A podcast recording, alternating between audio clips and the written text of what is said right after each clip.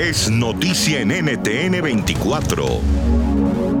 Hola, soy Santiago Giraldo y esto es Flash Fashion. Hoy en nuestro programa conversamos con Maite Perroni, protagonista de la reciente serie original de Netflix Oscuro Deseo, una producción en donde la pasión de sus protagonistas desencadenará un sinfín de verdades que pondrán en jaque a más de uno. Estamos siempre esperando que Maite llegue con un proyecto nuevo o en la música o en la actuación, pero ella no se queda quieta un solo segundo y así es como llega con Oscuro Deseo. Eh, y quiero entrar inmediatamente en materia porque me encantaría saber cómo fue, cómo recibiste esta propuesta, qué sentiste al ser un thriller salido de lo melodramático. Pues la verdad es que em, estaba terminando de grabar Juego de Llaves y a las dos semanas me llamaron para hacer audición para este personaje. Y pues la verdad es que desde que me compartieron los capítulos, leí el texto, conocí la historia y, descubrí a este personaje que me estaban pues invitando a audicionar, me, me motivé muchísimo, me encantó y, pues evidentemente vi que tenía la posibilidad de, de aprender, de retarme, de hacer algo diferente y pues, pues sin duda no perdí oportunidad en hacerme presente y afortunadamente tuve pues la suerte de, haber sido seleccionada para este personaje, el cual me, ha llenado de retos y de, de muchos procesos que, me han alimentado mucho profesionalmente hablando.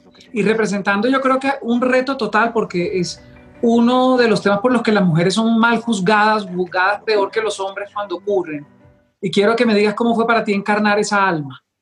Para mí alma representa muchas cosas, representa el espejo también de la mujer en la sociedad que ha aprendido a vivir su sexualidad con culpa o ha aprendido a, ser... Em, criticada o juzgada si de pronto se sale de la norma o si de pronto tiene una experiencia, como en este caso Alma se atrevió a hacer algo fuera de las reglas y de pronto desencadena una serie de circunstancias que para todos los personajes em, pues evidentemente vulnerabilizan la situación.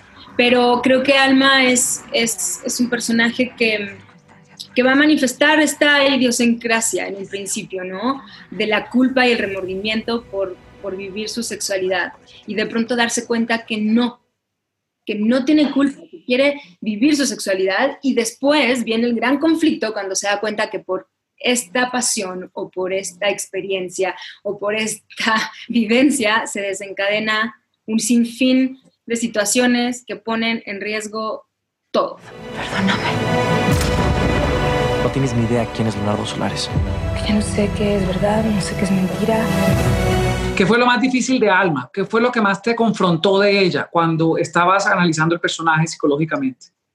Bueno, de entrada, eh, el reto de interpretar a una mujer mayor el reto de darle vida a una mujer con un vínculo tan importante como el de la hija, eh, a una mujer que pues definitivamente vive una relación totalmente compleja, fría, estructurada, pero emocionalmente vulnerable, porque hay una complicidad y una manipulación constante en esta relación que tiene un, un tono y una forma muy específica entonces, eh, implicó muchos retos, definitivamente, ¿no? No fue cosa fácil, pero pues eh, creo que había un texto que mm, gratamente a todos nos nutrió muchísimo y pues ya todos entramos en acción y a darle vida a estos personajes y esperemos que a la gente le guste nuestro trabajo cuando ya vea realmente la historia.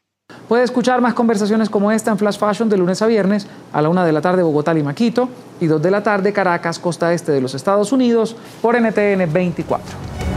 NTN 24, el canal internacional de noticias con información de interés para los hispanos en el mundo.